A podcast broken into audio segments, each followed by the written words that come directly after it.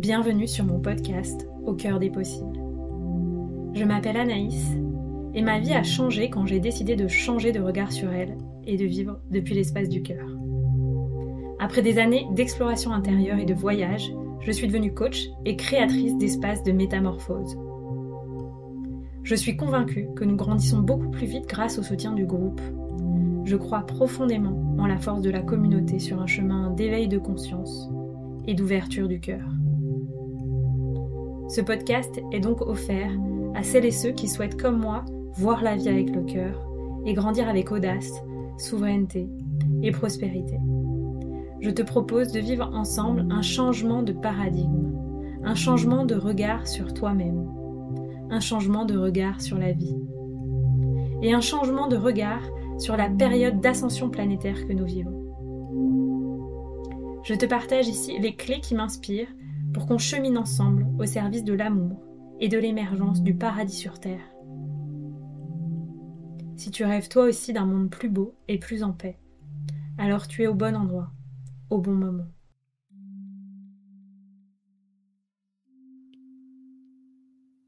Bonjour Charlotte, euh, je suis très heureuse de t'accueillir euh, dans le podcast Au cœur des possibles pour euh, la deuxième interview. Et on va aborder ensemble aujourd'hui un sujet qui est la reconnexion à notre énergie féminine et puis voilà les sujets qu'on trouvera juste d'aborder en lien avec ça. On s'est justement rencontrés en vrai à une retraite ensemble que tu as donnée sur la matrice utérine et je crois que c'est une retraite que tu donnes régulièrement maintenant chaque année. Euh, et je te suivais depuis plusieurs années, donc j'ai été ravie de te rencontrer euh, il y a déjà un an et demi à cette retraite, et ça a été pour moi euh, sur un long chemin de guérison du féminin, un grand moment. Et je continue de pratiquer certaines choses que tu nous as transmises pendant cette retraite. Donc, ça a été évident pour moi de t'inviter dans ce podcast pour parler de ce sujet, en fait, et avoir aussi ton approche qui, à mes yeux, est aussi un enseignement un peu différent de ce qu'on peut entendre, voir, écouter sur, euh, sur ce sujet-là. Donc, je suis très heureuse euh, que tu sois là pour nous partager ben, euh, qui tu es, ton parcours en lien avec ça et ce que tu as envie de partager aussi par rapport à ce sujet. Voilà. Eh ben merci beaucoup Anaïs, je suis trop contente également. Merci pour cette introduction. C'est trop génial d'être ici. Trop bien. Euh, donc, euh, pour te présenter en quelques mots, euh, moi, le mot qui me vient, c'est que tu es euh, une guide, une enseignante un peu spirituelle, mais en même temps, je, ce que tu transmets, c'est aussi très concret et très dans la matière. Tu es quelqu'un de très ancré. Mmh. donc voilà, je dirais que tu es une guide pour amener chacun vers l'éveil des consciences. Aussi, je trouve, il y a beaucoup la notion de moment présent, de présence à soi dans les mmh. enseignements que tu transmets. Et de, de, libération de ces personnages aussi. C'était quelque chose qui m'avait beaucoup marqué. Et tu transmets ça notamment à travers des immersions et aussi beaucoup depuis euh, deux ans, je crois, à travers ta chaîne YouTube euh, et une plateforme aussi que tu viens de lancer pour euh, que les personnes puissent recevoir les enseignements aussi en ligne sans forcément avoir besoin de venir euh, te rejoindre pour plusieurs jours, etc. Mmh. Donc il y a vraiment différents formats maintenant pour euh, recevoir tes enseignements. et je te remercie aussi pour ça, aussi de ton engagement, de tout ce que tu proposes parce que voilà, je trouve que tu fais partie des gens bah, voilà, qui sont vraiment engagés. Tu es là, tu es présente avec euh, une grande palette de propositions de retraite, euh, tellement d'enseignements disponibles sur la chaîne YouTube, maintenant la plateforme, un lieu aussi qui arrive, je crois, euh, je, ne sais pas dans combien de temps, mais tu, tu, tu prépares un lieu d'accueil pour les personnes qui le souhaiteront et pour recevoir des enseignements aussi. donc voilà, c'est en quelques mots comment moi je peux te présenter. Est-ce que tu veux ajouter quelque chose? Bah, merci beaucoup Anaïs. Non, non, c'est c'est très agréable que quelqu'un nous présente. Ça change de d'habitude du monologue très inconfortable du début. Et euh, oui, je dirais juste que oui, tout ce qui est transmis, c'est vraiment important euh, en, en, introduction de, de, cet échange de rappeler que il n'y a pas de vérité, ça nous appartient pas, et, et c'est c'est vraiment le reflet, comme tu dis, euh, d'une d'une incarnation, hein, d'une expérience, d'une voilà, de, multiples expériences avant tout qui se sont produites dans la vie, dans la matière. Et voilà, et comment à travers ce que la vie nous présente, moi aujourd'hui je vois la vie euh, comme mon guide, hein, et comment cette vie m'enseigne et comment je transmets ça en toute humilité, euh, sans chercher à, laisser à penser que c'est un enseignement universel au passage. Hein. Vraiment, j'insiste. Mmh.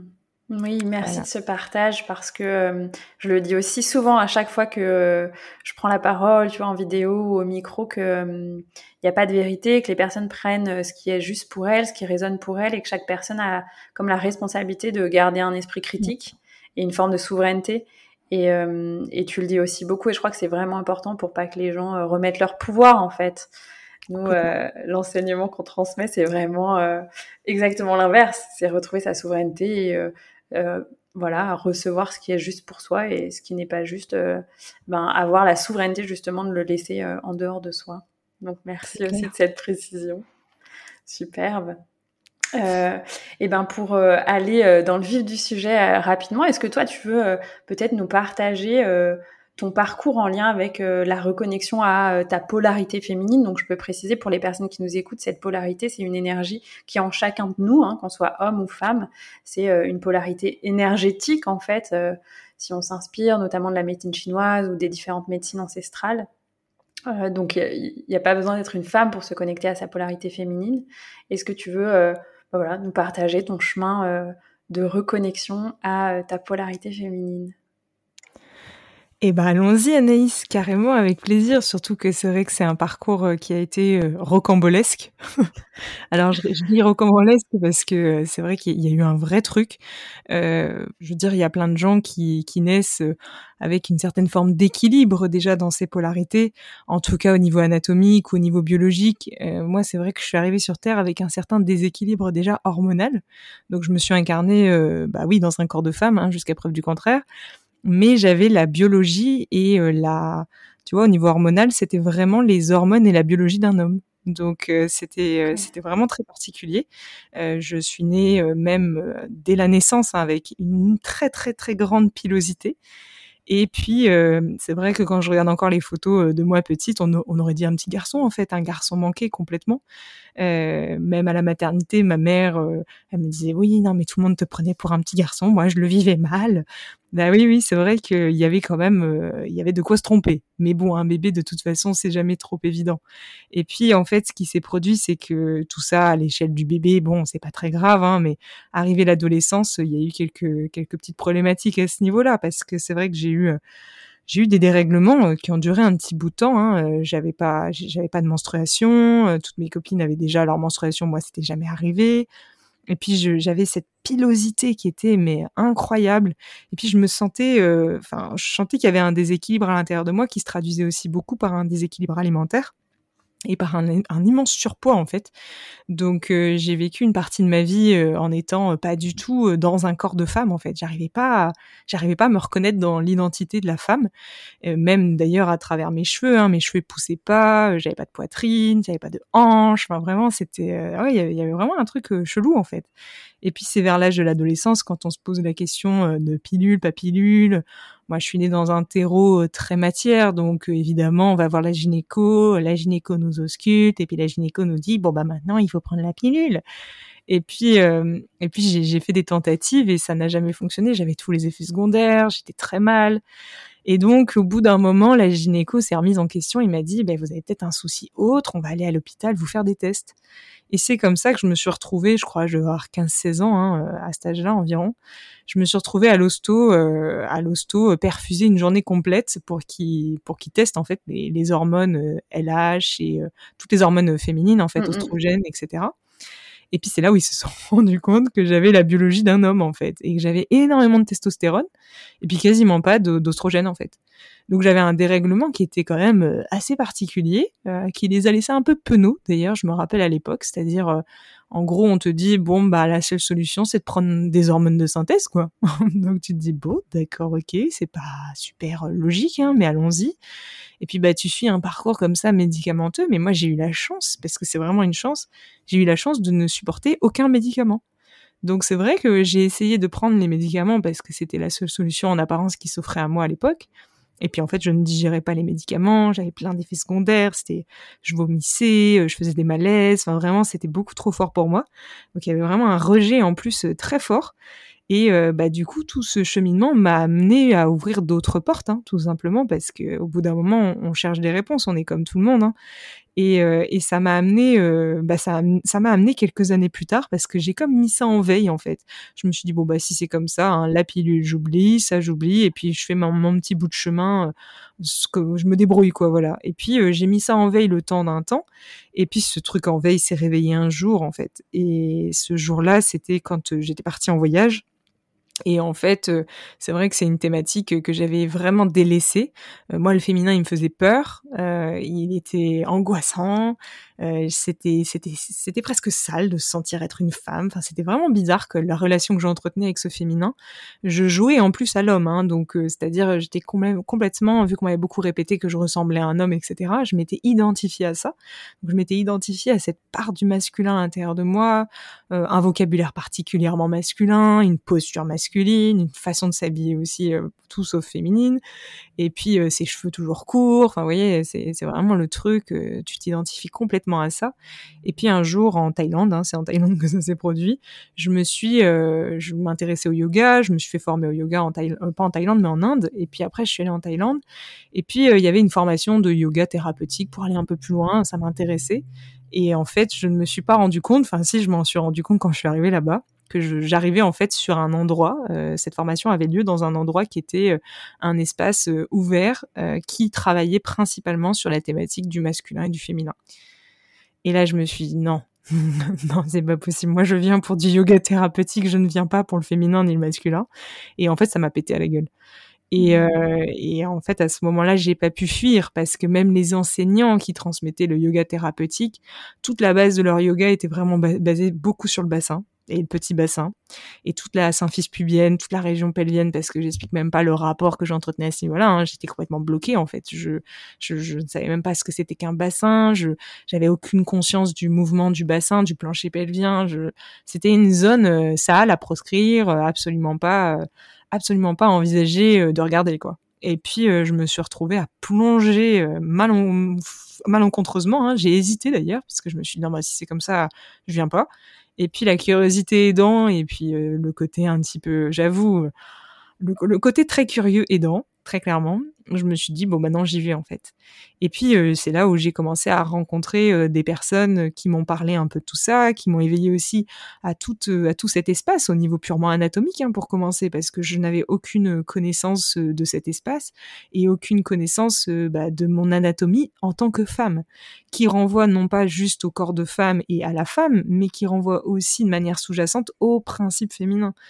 Et euh, j'avais l'impression d'être dans un corps de femme que je ne connaissais pas, avec une énergie masculine permanente. Et euh, d'être tout, le temps dans une forme d'incongruence, en fait, entre ce que je, ce que j'étais anatomiquement et ce que je vibrais énergétiquement. Et en fait, à travers une descente anatomique, euh, j'ai rencontré ce principe féminin qui était bien caché, clairement. Et puis ça a été, ça a été très dur en fait parce que, bah, parce que c'était quelque chose qui me faisait peur, tout simplement.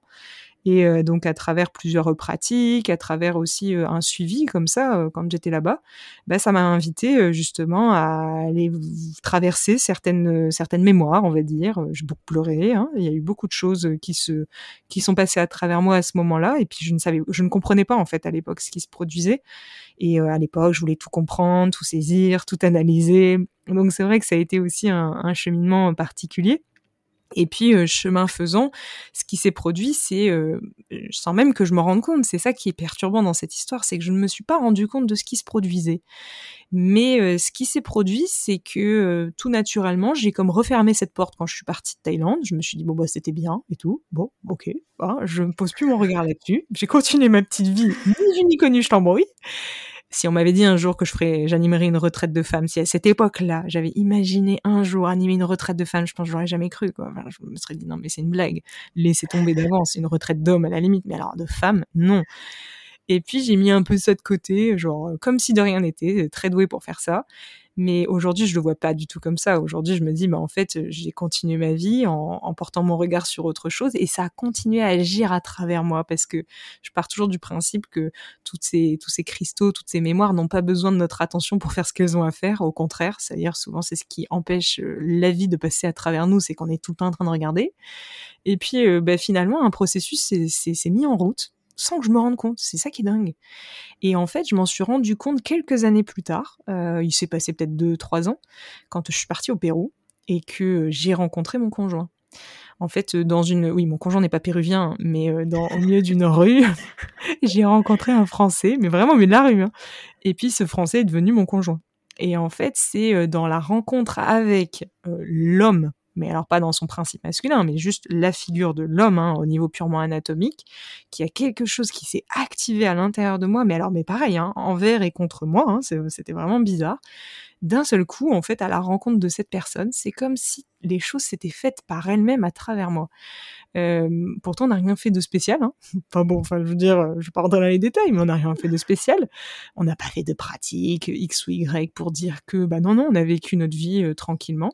Et en fait, très rapidement, au bout de six mois environ, hein, j'ai commencé à avoir, mais alors c'est bizarre hein, quand je le dis aujourd'hui, hein, mais j'ai commencé, donc j'avais pas de poitrine, hein, toujours pas, hein, parce qu'il y avait toujours ce côté un peu mec. Ma poitrine, elle a explosé. je me suis retrouvée avec une, une poitrine, mais euh, je sais pas, je faisais un bonnet A, je me suis retrouvée avec un bonnet C voire D, quoi. Mais vraiment, c'était c'était troublant. Mes cheveux, qui ne poussaient pas à l'époque, et euh, d'ailleurs tous les coiffeurs m'avaient dit, mais madame, vous avez les cheveux fins, ça poussera jamais. Mes cheveux se sont mis à pousser à une vitesse, ils sont devenus longs, mais vraiment un truc de fou mon, corps s'est complètement transformé, c'est-à-dire euh, je suis passée d'un corps, euh, j'étais persuadée qu'au niveau anatomique, chacun est calibré sur une certaine anatomie, il y en a qui ont des grosses hanches, des gros os, des petits os, des petits machins, des petits trucs. Et j'étais persuadée que, bah voilà, moi, étant donné ma généalogie, bah, j'allais toujours rester avec un corps un peu comme ça, c'est-à-dire euh, fin en haut, gros en bas, et puis rétention d'eau, problématique à ce niveau-là. Et puis du jour au lendemain, tout s'est inversé, mon corps s'est transformé. C'est comme si le haut s'était équilibré avec le bas.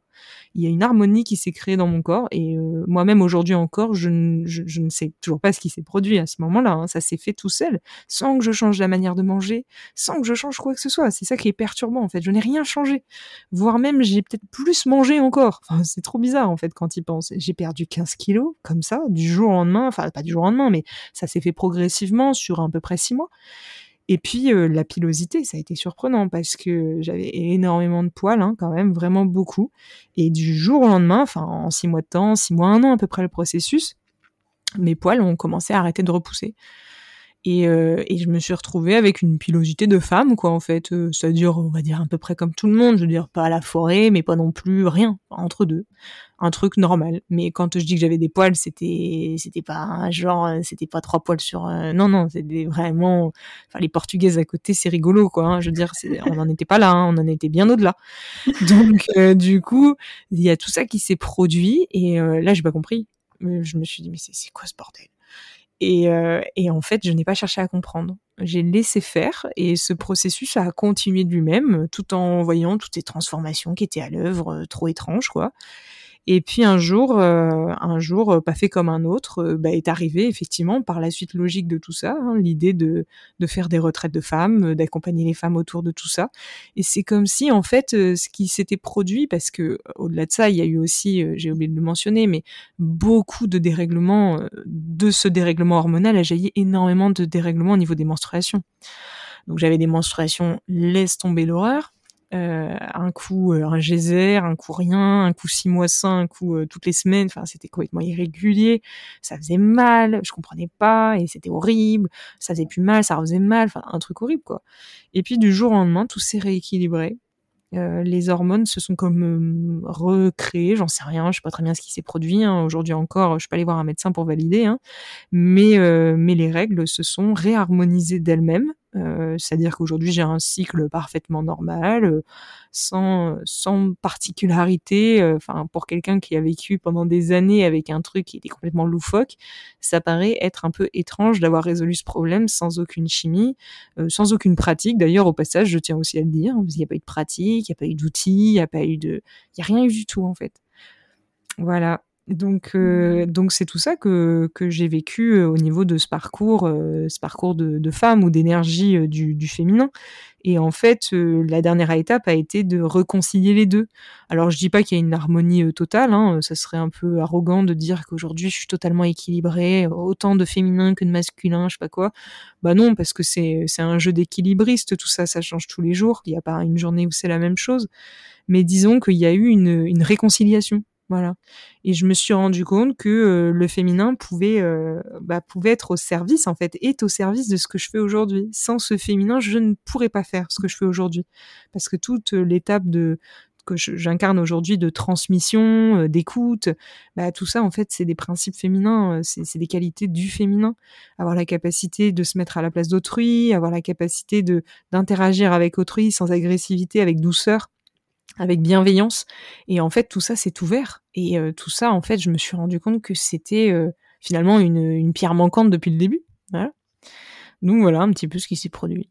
Waouh Je suis très touchée. J'ai eu plusieurs fois euh, des, des, larmes aux yeux. J'ai eu des frissons quand tu as parlé de bah, cet endroit où tu as rencontré la yoga, le, yoga thérapeutique. Euh, et, et, en fait, je m'attendais pas du tout à ce que tu partages ce parcours-là.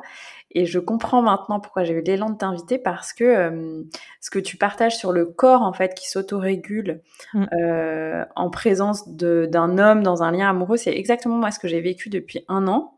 Mmh. Euh, et je, je ne sais pas non plus trop expliquer et je n'ai pas cherché à vraiment expliquer en dehors que comme toi, mon corps a perdu comme euh, au moins une dizaine de kilos. Euh, alors que pareil, en fait, avant, j'ai fait beaucoup de de, j'ai mis beaucoup d'attention sur quelle alimentation pouvait guérir le dérèglement hormonal, comment le yoga pouvait guérir le dérèglement hormonal. Bien sûr que ça aidait. Oui. En réalité, je pense que ce qui a le plus aidé, c'est euh, certainement la présence énergétique de la polarité masculine qui fait qu'en fait, je pense, enfin moi, je ressens ça comme ça. Du coup, le, le corps, il se, il se, remet plus dans son harmonie parce que autour de lui, il y a une nouvelle énergie et donc il s'équilibre en fonction de son environnement. Et, euh, et puis je me dis, bah, peut-être que c'est juste en fait l'énergie d'amour en fait qui, euh, mmh. qui guérit. On ouvre son cœur et on est prêt à recevoir l'amour. Et du coup, on le reçoit et c'est cette énergie-là qui euh, rééquilibre les choses sans qu'on fasse rien de particulier. Parce que comme toi, en plus, moi, cette période-là, ça a été aussi une période où j'ai un peu moins pratiqué le yoga. Enfin, mmh. j'ai pas mis l'attention comme toi sur quelconque pratique. Et les choses se sont juste euh, guéries par elles-mêmes euh, sans rien faire, alors qu'avant il y avait eu comme euh, presque dix ans de chercher les réponses, chercher quelque chose, chercher. Mm. Donc certainement que comme toi, en fait, je pense qu'il y avait aussi un moment où il y a eu des fondations favorables pour le corps, tu vois, avec le mm. yoga, avec la présence, avec l'écoute de soi, les sensations, les émotions. Et en même temps, euh, la guérison ne s'est pas fait euh, dans cette espèce de, de, besoin de réponse, de guérir tout de suite, etc., etc. Et c'est ça qui est aussi intéressant, c'est que en fait, c'est féminin, ce lâcher prise de. Euh, Complètement. Ben, je cherche plus à obtenir toutes les réponses, à recevoir euh, l'aide de tout un chacun. Je j'accepte la vie comme elle est, et je sais que ça fait aussi beaucoup partie de de ce que tu transmets, une forme d'acceptation de l'expérience de la vie. Et oui, ben en fait derrière ça a été un immense cadeau parce que derrière ça a été le déclic sur tout le reste parce qu'il y avait énormément de problématiques chez moi. Il y en a toujours, hein, c'est pas le sujet. Comme tout le monde, on est tous en chemin. Il y a, y a, y a pas de, il y a pas de débat là-dessus. Mais évidemment, au début, on cherche des solutions quand on n'est pas bien. Et puis on se dit mais d'où ça vient? Qu'est-ce que ça veut dire? Et puis qu'est-ce que ça cherche à m'enseigner? Et puis pourquoi? Et puis nan, Et puis on cherche des solutions pour que ça s'arrête. Euh, et en fait, à travers cette expérience, je me suis rendu compte que des choses pouvaient se guérir à travers moi sans moi. Et là, ça m'a fait bizarre. Et quand je parle de moi, ben, ça a été tout le cursus qui s'est ouvert derrière. Je me suis dit, mais alors, euh, si ça peut se guérir sans mon intervention, je me suis peut-être trompée sur qui est moi, très clairement. Et ça, ça, ça, ça, ça, bien sûr, derrière, il y a un enseignement énorme qui est apparu, parce que, je veux dire, c'est perturbant. Pour un esprit, en fait, euh, en plus très rationnel. Il hein, faut savoir qu'à la base, j'ai un esprit très rationnel. Je ne suis absolument pas, je me reconnais d'ailleurs toujours pas hein, dans le champ spirituel. Euh, pour moi, la spiritualité, c'est la vie, hein, et la vie dans son ensemble, avec la matière et avec ce qui a, ce a un peu plus de subtil, mais ça englobe tout. Et du coup, pour un esprit très scientifique à l'époque, je ne pouvais pas expliquer ce qui s'était produit. Et donc, ça m'a laissé un peu un espèce de truc du genre, oh là là, bon, soit je mets ça de côté et je fais comme si de rien n'était, soit je plonge dedans. donc, moi, j'ai plongé dedans. j'ai plongé dedans. Je me suis dit, je peux pas, je peux pas rester euh, parce qu'en plus, bon, là on parle du féminin, mais cette expérience-là s'était déjà produite plusieurs fois en arrière sur d'autres thématiques de ma vie. Mmh. Mais j'avais pas voulu plonger dedans. J'étais pas prête à, à, voir ça parce qu'évidemment, quand on plonge là-dedans, on plonge au cœur d'un truc qui remet tout en question. Donc c'est c'est un parcours euh, on peut pas y aller forcément tout de suite maintenant. Il y a des moments où on recule parce qu'on n'est pas sûr. Et à ce moment-là précis, je me suis dit, mais c'est le bon moment, surtout que j'avais quelqu'un avec moi. Donc euh, le fait d'être seul, il y a des fois, ça peut faire un peu peur. Mais là, le fait d'être deux, le fait d'être ensemble, je me suis dit, c'est le moment d'y aller, en fait. Et derrière, effectivement, tout, tout ça, ça a ouvert un champ qui a changé ma vie, en fait.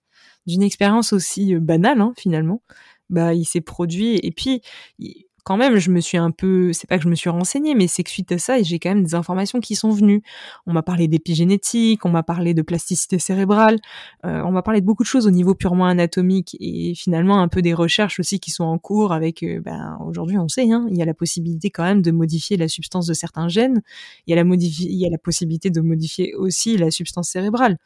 Donc c'est comme si euh, je me suis, j'ai réalisé en fait que on avait l'impression d'être conditionné euh, par des problématiques, mais que toutes ces problématiques, même si elles sont un héritage familial, parce qu'en plus moi c'était le cas, hein, il y avait une généalogie particulière au niveau des femmes, bah, j'avais du coup l'impression de subir ça et de me dire bah oui mais c'est ma généalogie, du coup c'est dans mes gènes, je l'ai hérité de ma généalogie et puis je vais porter ça toute ma vie. Et en fait tout ça a volé en éclats. Et je me suis rendu compte que en fait euh, c'était une histoire qu'on se racontait, qui était belle, hein, certes, sympa et tout, mais qu'en fait, euh, qu'en fait, c'était pas vrai. C'était pas forcément vrai. Ça peut être vrai, mais ça peut aussi ne pas être vrai. En fait, on peut, tout reprogrammer. Exactement. Et là, ça m'a ouvert un truc. Je me rappelle, j'ai eu cette sensation de grand vide. Et je me suis dit, non, mais là, je plonge dans un truc où, c'est infini, du coup. Où, où, on peut créer à volonté, où en fait, on peut matérialiser tout ce qu'on veut, où en fait. Et puis là, il est arrivé un truc, genre, je me suis dit, non, c'est pas possible. Bah, si, en fait. Ouais, donc ça, ça m'a beaucoup bouleversée quand même. Hein. Mm. Hmm. Est-ce que tu dirais que du coup ça t'a comme reconnecté au jeu de la vie? Parce que c'est ça qui me vient du coup quand je t'écoute, quand tu t'es comme libéré du jeu qui cherchait à avoir les réponses, le jeu je suis quoi. Euh, mais ça t'a ouvert le, le champ vers le jeu de la vie qui va au-delà en fait en termes de, de pouvoir créateur ou en tout cas de d'expérience de vie? Ben, je dirais que ça m'a tellement remué que je me suis remise en question. Je me suis remise en question et j'ai comme fait une incursion dans un endroit que je ne connaissais pas alors. Aujourd'hui, je le connais cet endroit, mais à l'époque, je le connaissais pas. J'ai fait une incursion dans la présence en fait, et, et ça m'a fait bizarre. ça m'a fait très bizarre. Je me suis rendu compte que finalement, la plus grande des peurs que j'avais depuis le début, c'était d'être présente. Parce qu'en fait, quand on est présent, c'est vide et c'est plein en même temps. Et c'est particulier quand même comme état. Mmh. C'est un état où il n'y a plus rien à guérir. Donc c'est quand toute ta vie en fait, parce que moi ce, ce problème euh, du féminin, c'était un peu, c'était l'excuse que je m'étais trouvée pour pas être bien sur terre aussi. Ça faisait partie des excuses. Il y en avait d'autres. Hein. Il y avait le rejet, l'humiliation. Enfin bon, il y avait bien de blessures. Mmh. Mais toutes ces toutes ces excuses, euh, entre autres féminines, bah, c'était une excuse que je m'étais trouvée pour pour valider le fait que j'étais une pauvre petite âme en souffrance euh, sur une planète où les gens ne voulaient pas de moi. Et en fait, quand je me suis rendu compte que tout ça, c'était une histoire que je m'étais racontée, et que tout ça pouvait voler en éclats, mais en une microseconde, qui dure une éternité, en fait, ben, ça m'a fait bizarre. Et là, je me suis dit, hein, ça, ça, a été une, claque monstrueuse, euh, parce que, parce que derrière, c'est, ça change toute ta vie. Il y a plus, en fait, il y a plus de problèmes à résoudre. Même si en apparence il y a des problèmes, c'est pas nier. Je, aujourd'hui encore, j'ai des soucis dans ma vie. il y a des gens euh, qui meurent autour de moi. Euh, il y a des problématiques euh, sociétales. Moi, j'ai des problèmes parfois de santé. Évidemment que j'ai des problèmes comme tout le monde. Mais c'est comme si, ben, ce problème n'en est pas vraiment un. Mais c'est difficile à expliquer ça avec des mots. Hein c'est comme si cette incursion, elle, avait changé la totalité en fait. Je ne peux pas l'exprimer avec des mots, mais c'est comme s'il y avait plus cette envie aujourd'hui de résoudre quelque chose, comme s'il y avait la conscience que en fait il n'y a rien à résoudre, même si en apparence il y a un problème. Mmh. Merci. C'est un peu philosophique. Mmh, mmh. oui. Pour, euh, pour que les gens peut-être puissent un peu mieux appréhender, est-ce que tu arriverais à mettre des mots sur cette notion de présence?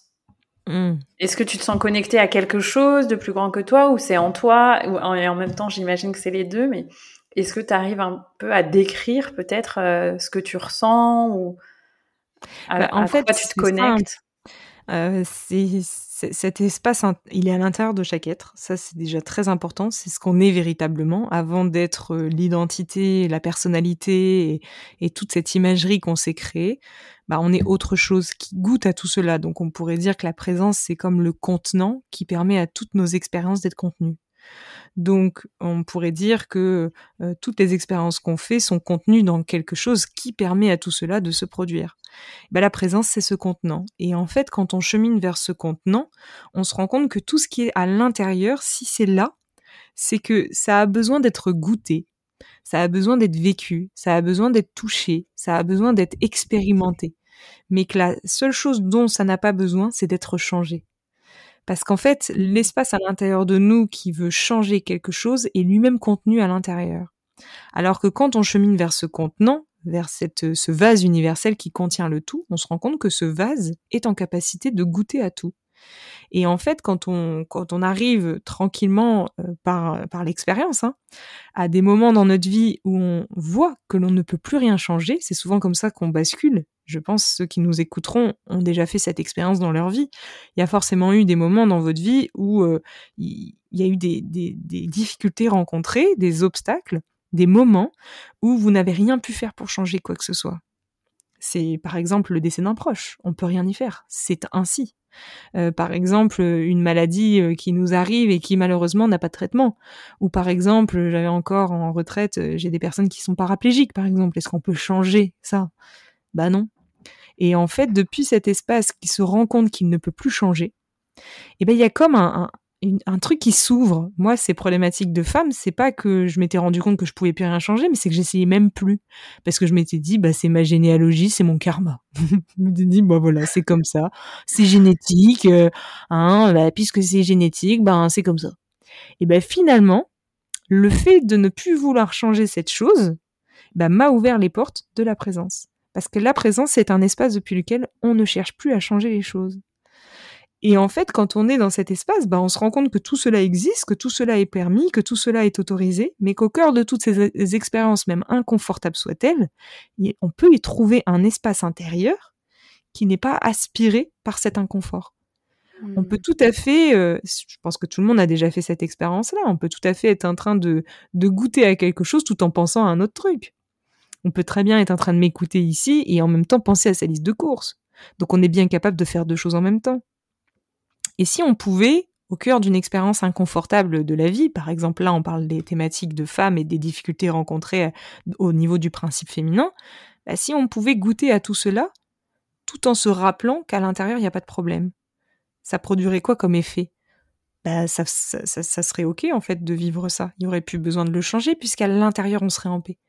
Bah, l'espace de présence c'est ça. C'est un espace qui est à l'intérieur et qui n'est pas à l'extérieur, qui ne dépend pas de ce qu'on fait, mais qui dépend plutôt de ce qu'on est en le faisant.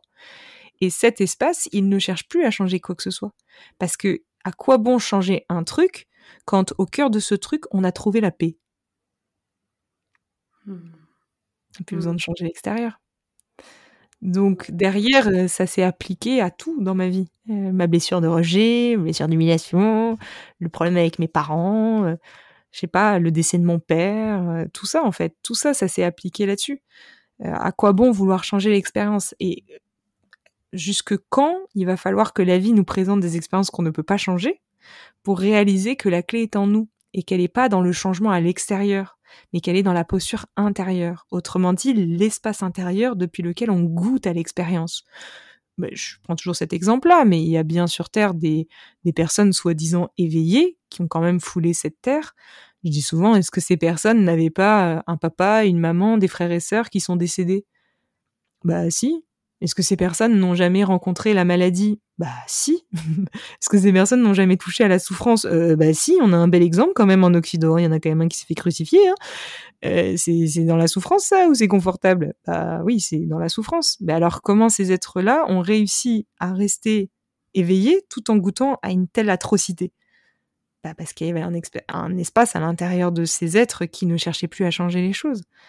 Donc on peut tout à fait être en train de vivre quelque chose à l'extérieur tout en étant à l'intérieur connecté à un autre champ. Il y a bien une différence entre la dimension intérieure de notre être et la dimension extérieure, c'est-à-dire la projection de l'intérieur sur l'extérieur. Et, ce que l'extérieur nous, révèle au sujet de notre intérieur.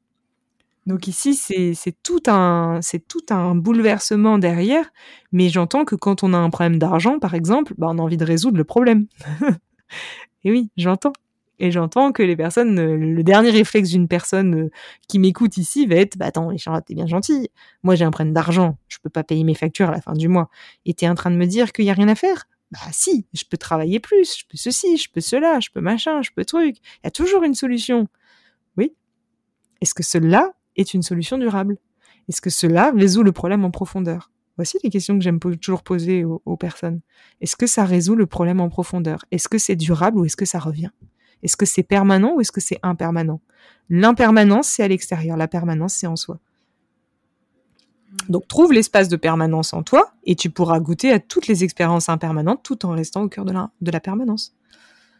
Et voilà. Et là, je viens de faire un cours très philosophique et très théorique sur qu'est-ce que la présence? Merci. Moi, en tout cas, ça m'a apporté beaucoup de paix. Tu vois, je me suis, euh, je me suis dit ah ouais, mais c'est vrai. Par rapport à toutes ces petites choses où euh, on se, on, on voit les choses comme un problème. Moi, j'essaye à chaque fois de me dire bon, c'est à la vie de résoudre les problèmes et c'est pas à moi de le faire. Ça. Euh, et je trouve qu'encore cette posture de complète présence, d'acceptation, elle va encore un peu au-delà, tu vois, parce qu'en Mm. fait, elle voit les choses euh, comme s'il n'y avait pas de problème, en fait. Enfin, elle reconnaît qu'il y a un problème, mais il est à l'extérieur. Et à l'intérieur, c'est une complète acceptation de ce qui est. Et ça apporte beaucoup de paix, en fait. C'est une paix profonde. Mm. Merci. Merci de ce, Mm. ce partage. Et ce qui me venait en t'écoutant, c'est euh, est-ce que du coup, cet espace de présence, euh, tu cherches à entretenir une connexion avec lui au quotidien, ou en fait, il vient euh, quand il vient, en fait, quand la vie te traverse, ou tu, tu utilises des choses comme ce que tu transmets en retraite pour euh, comme créer une, euh, ouais, une connexion à cette présence. Hmm. Alors, déjà, la première chose qui me vient quand même, c'est qu'on parle de la présence ici. Et la présence, en fait, c'est un principe féminin. En fait, euh, la porte d'accès, c'est pas que c'est un principe féminin, la porte d'accès vers la présence passe par le principe féminin. Et c'est d'ailleurs pour ça qu'il y a énormément euh, de femmes dans toutes ces retraites, il y a énormément de femmes, à chaque fois on retrouve beaucoup de femmes, hein. il y a toujours une, une différence entre le nombre d'hommes et le nombre de femmes, parce que la porte d'accès vers cette présence est à l'intérieur. Et ce qui est à l'intérieur est le principe féminin. Le principe masculin va plutôt nous attirer vers ce qui est à l'extérieur. Et on a besoin des deux, parce qu'on a besoin de concrétiser à l'extérieur, mais on a besoin de concrétiser cet extérieur à partir de nos aspirations intérieures. Donc c'est comme ça qu'on trouve l'équilibre et l'harmonie entre les deux. Et donc ici, euh, je trouve ça assez sympa finalement de, de parler de la présence, puisqu'on est au cœur du sujet. Et pour répondre à ta question, bah en fait, euh, euh, je ne cherche rien. Parce que si on cherche, on, on- en fait, qui dit chercher dit extérieur. C'est, on peut pas chercher à l'intérieur. C'est- à chaque fois qu'il y a une recherche, il y a quelque chose que l'on veut, dit autrement. Il y a quelque chose que l'on veut que nous n'avons pas encore puisqu'on le cherche. Eh bien, si je veux quelque chose qui n'est pas encore présent, je suis déjà en train de résister à la vie. Puisque la vie, si elle m'offre telle expérience dans l'instant, c'est pas pour chercher autre chose. C'est pour goûter à cette expérience-là. Et c'est au cœur de cette expérience que se propose l'information, que se dévoile la présence. Mais elle se dévoile comment? Bah, Elle se dévoile en étant là, tout simplement. Et en arrêtant de vouloir autre chose que ce que la vie nous présente. À chaque fois qu'on a quelque chose qui, se présente à nous dans la vie, il y a une forme de programme inconscient qui s'active, qui est plutôt d'ailleurs issu d'un principe masculin, hein, parce que c'est un programme de résistance, c'est un programme plutôt dans l'action. On va créer un barrage à l'information. Alors ça se présente de manière simple, hein, tout le monde le fait de manière inconsciente, c'est-à-dire euh, il m'arrive un truc, tout de suite je vais chercher à comprendre pourquoi il m'est arrivé quelque chose. Mais, mais pourquoi je fais ça en fait? Pourquoi je cherche à comprendre d'où vient le problème, si ce n'est que pour le résoudre? Mais, mais si je cherche à résoudre un problème que, auquel je suis confronté, je suis déjà en train de vouloir autre chose que ce que la vie me présente. Donc je suis déjà en train d'y résister. Et si je résiste à quelque chose, ben, je suis déjà en train de quitter la présence. Puisque la présence est un état d'être où il n'y a plus de résistance. Donc, quand on cherche à créer les effets de la présence ou à revenir sans cesse à la présence, ben, on est déjà en train de se tirer une balle dans le pied. Alors c'est toute la complexité, hein. c'est l'intention, mais en même temps, quand on s'attache trop au résultat, ben on est déjà en train de s'enfermer. Donc c'est toute la difficulté avec ce principe d'ailleurs féminin, c'est que c'est subtil. Et c'est pour ça que c'est pas aussi simple que ça, que ça en a l'air, parce qu'on pourrait dire oui, bah alors c'est simple. Du coup, je reviens à la présence, je me détends et puis et puis j'accepte. Oui, mais non, ça serait trop facile. ça serait trop facile. C'est pas c'est pas c'est un peu plus subtil que ça en a l'air. Et c'est bien d'ailleurs pour ça que c'est si complexe à entendre, parce qu'il y a des subtilités dans les subtilités. Et bien sûr ici on peut pas dresser tous les subtilités euh, de de ce qu'est tout ça en, en 30 minutes évidemment. Mais la seule chose ici sur laquelle je, pointe le doigt, c'est simple, c'est à l'instant où je veux autre chose que ce que la vie me présente, je suis en train d'y résister. Et quand j'y résiste, j'ai quitté la présence. Hmm. merci beaucoup. Euh, ça résonne avec un enseignement que j'ai reçu euh, en février au Mexique dans une personne qui, euh, qui, guide des cercles de chant, mais une personne qui est aussi un enseignant spirituel et il disait le monde dans lequel on vit n'a pas besoin d'être changé, il a juste besoin d'être accepté et aimé comme il est. Et je mm. trouve que c'est un peu le même enseignement, mais en fait, euh, par rapport à toute l'expérience de la vie et dans toutes ces dimensions, qui est la dimension individuelle, la dimension collective, la dimension transpersonnelle. Et oui. Et c'est pour ça, dire que le principe féminin est très actuel. Parce que c'est une clé de voûte, en fait, pour reconnecter à ça. C'est pas à l'extérieur, donc c'est à l'intérieur. Et qui dit à l'intérieur, dit principe féminin. Mmh. oui. Est-ce que du coup, euh, en lien avec au-delà de cette acceptation, est-ce que quand tu es dans la présence, cette part de présence, elle est même en amour de l'expérience que, que, que le jeu, entre guillemets, vit? Bah, en fait, il n'y a même pas de notion euh, d'amour ou d'aimer ou de pas aimer ou de, ou de d'ailleurs de capter qu'on y est ou de capter qu'on n'y est pas. Parce qu'en fait, euh, quand on y est, il y a rien. Hmm.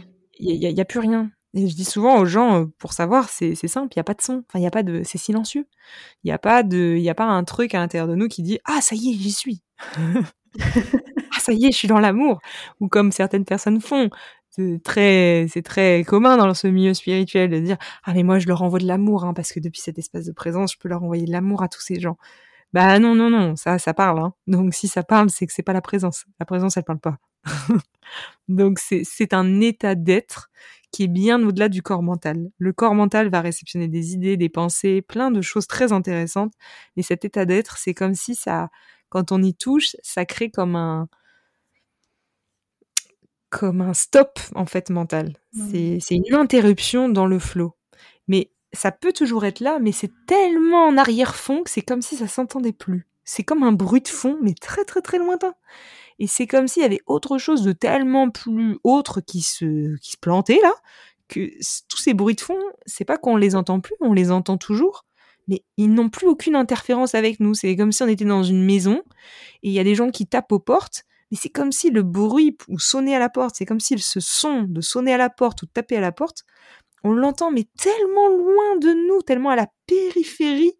Il y a tellement autre chose au centre que c'est comme si ça ne nous dérange plus. Quand on n'est pas présent, quelqu'un sonne à la porte, ça nous énerve. On se dit, mais putain, qui est-ce qui vient me faire chier pendant ma séance de méditation? Voilà. Parce qu'en fait, ce bruit, il nous impacte. Mais quand on est dans cet espace de présence, c'est pas qu'il y a plus de bruit, c'est pas qu'il y a plus rien, c'est pas que c'est vide. C'est un vide qui contient le tout, donc qui est plein. Mais il est plein de quoi? Bah, Il est plein de, tous ces sons, de tout ça, de, toutes ces informations. Mais ces informations, c'est comme si elles étaient remises à la périphérie. Mais naturellement, il n'y a pas besoin de se dire ah bah cela ne m'impacte plus. Bah non, c'est juste ça n'impacte plus. Mais il n'y a pas de réflexion autour de ça. Il a pas et d'ailleurs il n'y a pas d'observation non plus parce que souvent les gens me disent oui mais moi je m'observe. Bah alors euh, qui est je et qui observe? Qui est je qui observe qui? Dans l'espace de la présence, il n'y a pas de jeu qui observe quelqu'un. C'est ça observe.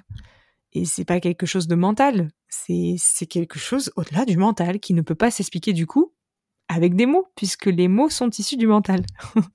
c'est un état d'être. Waouh, merci. C'est une forme du coup de neutralité en fait aussi dans cet espace. Tout devient neutre, profondément neutre il n'y a pas de bien, il n'y a pas de mal, il y a pas de, ça n'existe pas en fait. Et du coup, il y a rien à changer puisqu'il n'y a pas de bien, il n'y a pas de mal. Parce que attention, hein, l'identification, c'est aussi à tout ce qui va bien. Hein. Une fois qu'on a résolu, regarde avec cette expérience où j'ai soi-disant résolu un problème, bah, je pourrais m'identifier au fait d'avoir résolu le problème et au fait de oh, waouh c'est génial tu vois je suis super etc donc on s'identifie aussi bien à tout ce qui va mal que à tout ce qui va bien bah, dans l'espace de présence, il y a, il y, a pas de, il y a pas de bien, il y a pas de mal. Il y a juste ce qu'il y a, mais sans, sans attribut derrière. C'est point. Et, et, c'est pas chiant, hein, parce que souvent quand je dis ça, les gens me disent mais ça doit être chiant du coup. mais non, c'est pas chiant. C'est pas chiant du tout. Mais ça doit être plat, ça doit être ennuyant. Bah non, c'est pas ennuyant, c'est pas plat, c'est rempli d'énergie. C'est palpitant, c'est, mais, mais c'est, mais ça, ça se vit avant de se penser. Donc euh, c'est vraiment la vie au sens pur du terme. C'est c'est comme d'un seul coup reconnecter avec euh, ce qu'on est vraiment, c'est-à-dire énergie avant d'être forme. Donc c'est une expérience euh, que de plus en plus d'êtres vivent en ce moment sur Terre de toute façon, sans pouvoir forcément l'expliquer, sans pouvoir forcément exprimer ça avec des mots, parce que c'est difficile de le retranscrire, puisque ça se passe sur un plan qui est au-delà des mots. Hmm. Merci. On aura quand même euh, tenté de, de transmettre l'énergie, en fait. Je pense aussi à travers euh, ta voix, ton enseignement, les gens auront euh, appréhender peut-être l'énergie de cette présence. Et ce qui me vient, c'est un peu un point zéro, quoi. Quand on connecte à ça, on revient à une forme de point zéro dans, dans l'expérience de la vie. Super, merci beaucoup. Et, ah, merci à toi.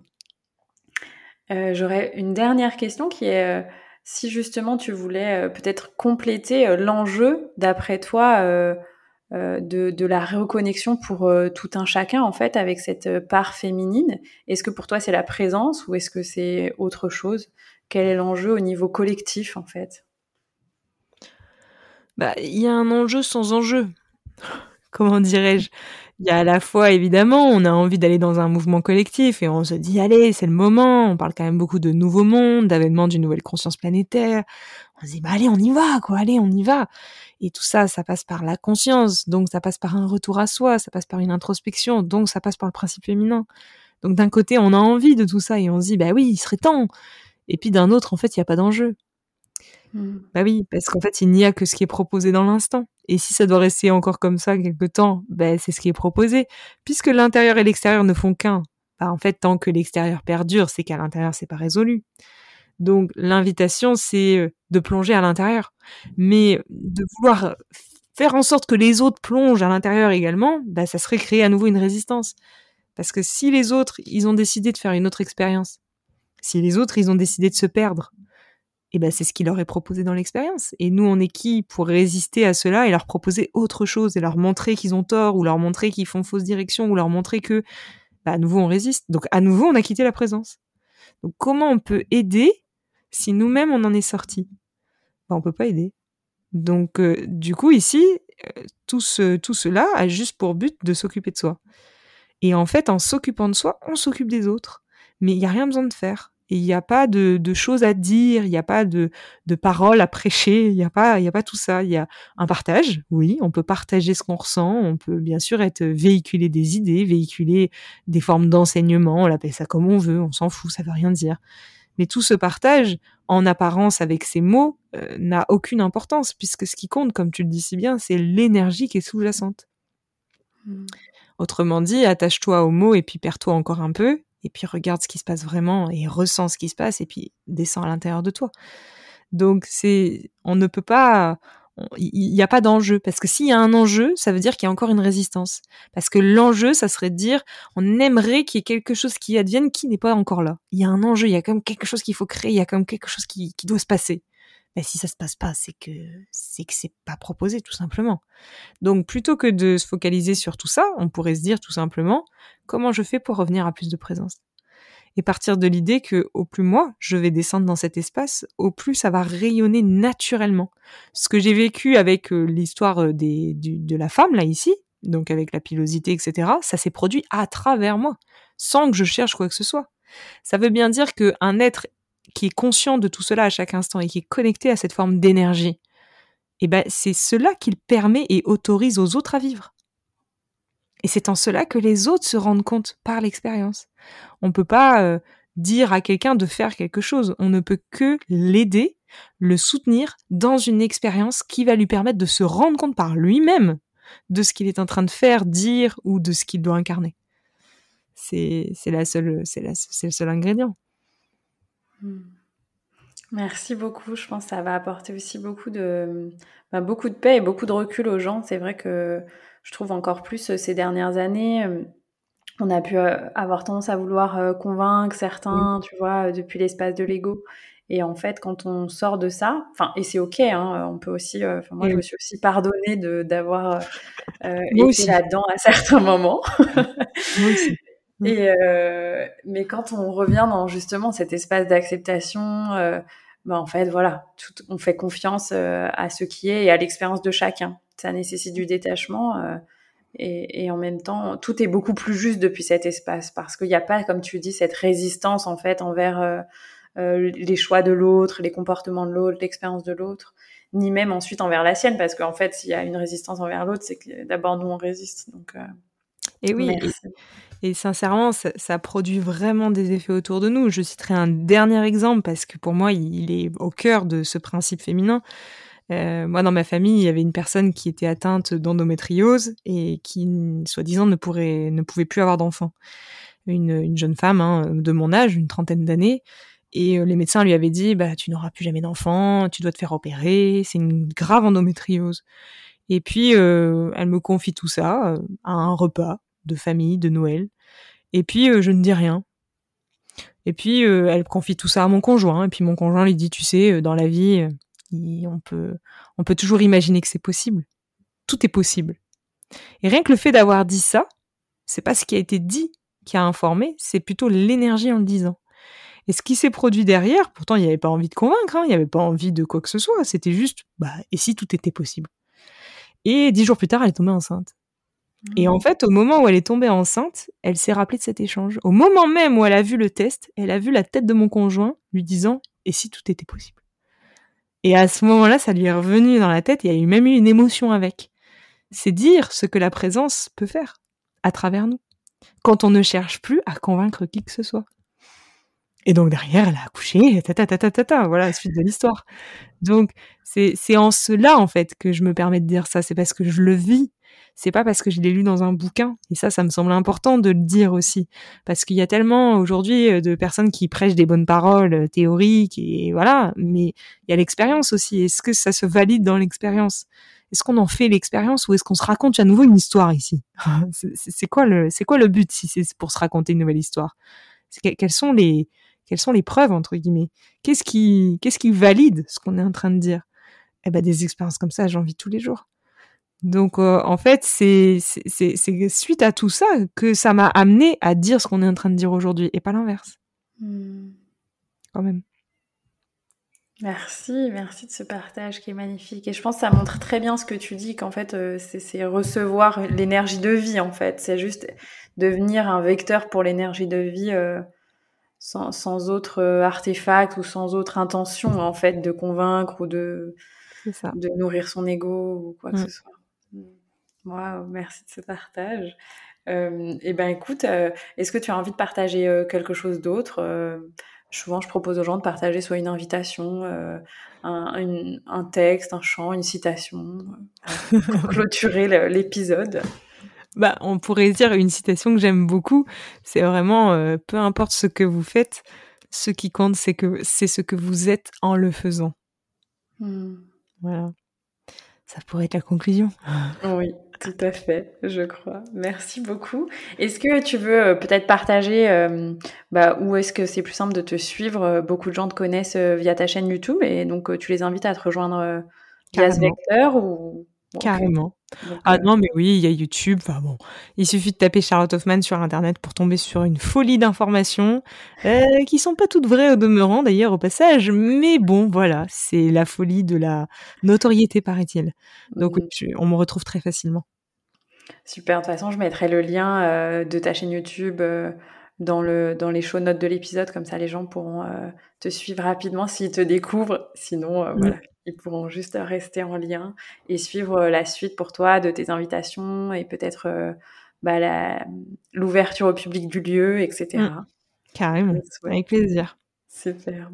Bah, merci beaucoup de, de, ce temps ensemble, de tout cet enseignement très précieux, très profond et en même temps, euh, j'ai trouvé très doux. Et merci aussi de, de, ton partage très vulnérable sur ton expérience. Je ne sais pas si c'est quelque chose que tu avais déjà partagé. En tout cas, moi, je, découvre plus intimement ton parcours à travers ce temps ensemble. Donc merci beaucoup aussi de voilà de partager ça dans cet espace. Et oui, bah merci à toi. C'était une première effectivement, mais il y a une première à tout. Super. Bah, merci beaucoup Charlotte et puis au plaisir de te, de te recevoir peut-être une prochaine fois. Tu es la bienvenue euh, dans le podcast. Carrément, je te fais des gros bisous. Et je vous fais des bisous à tous. merci à toi et merci à tous. Un grand merci pour ton écoute de cet épisode et un grand merci pour ta présence au cœur des possibles. Cet épisode t'a été proposé dans le cadre de la sortie du programme The Blossoming Woman, une initiation au mystère du féminin qui va durer 4 mois, en groupe, entre femmes et en ligne. Si tu ressens l'appel de ce programme, je t'invite à rejoindre le défi offert de 7 jours, The Blossoming Woman, le challenge. Tu peux cliquer sur le lien dans la description de cet épisode et rejoindre les 37 femmes qui sont déjà dans ce groupe pour recevoir une initiation chaque jour pendant une semaine et incarner, ancrer l'énergie de la femme radiante, libre et souveraine en toi. À très vite dans ce groupe et à très bientôt pour un prochain épisode.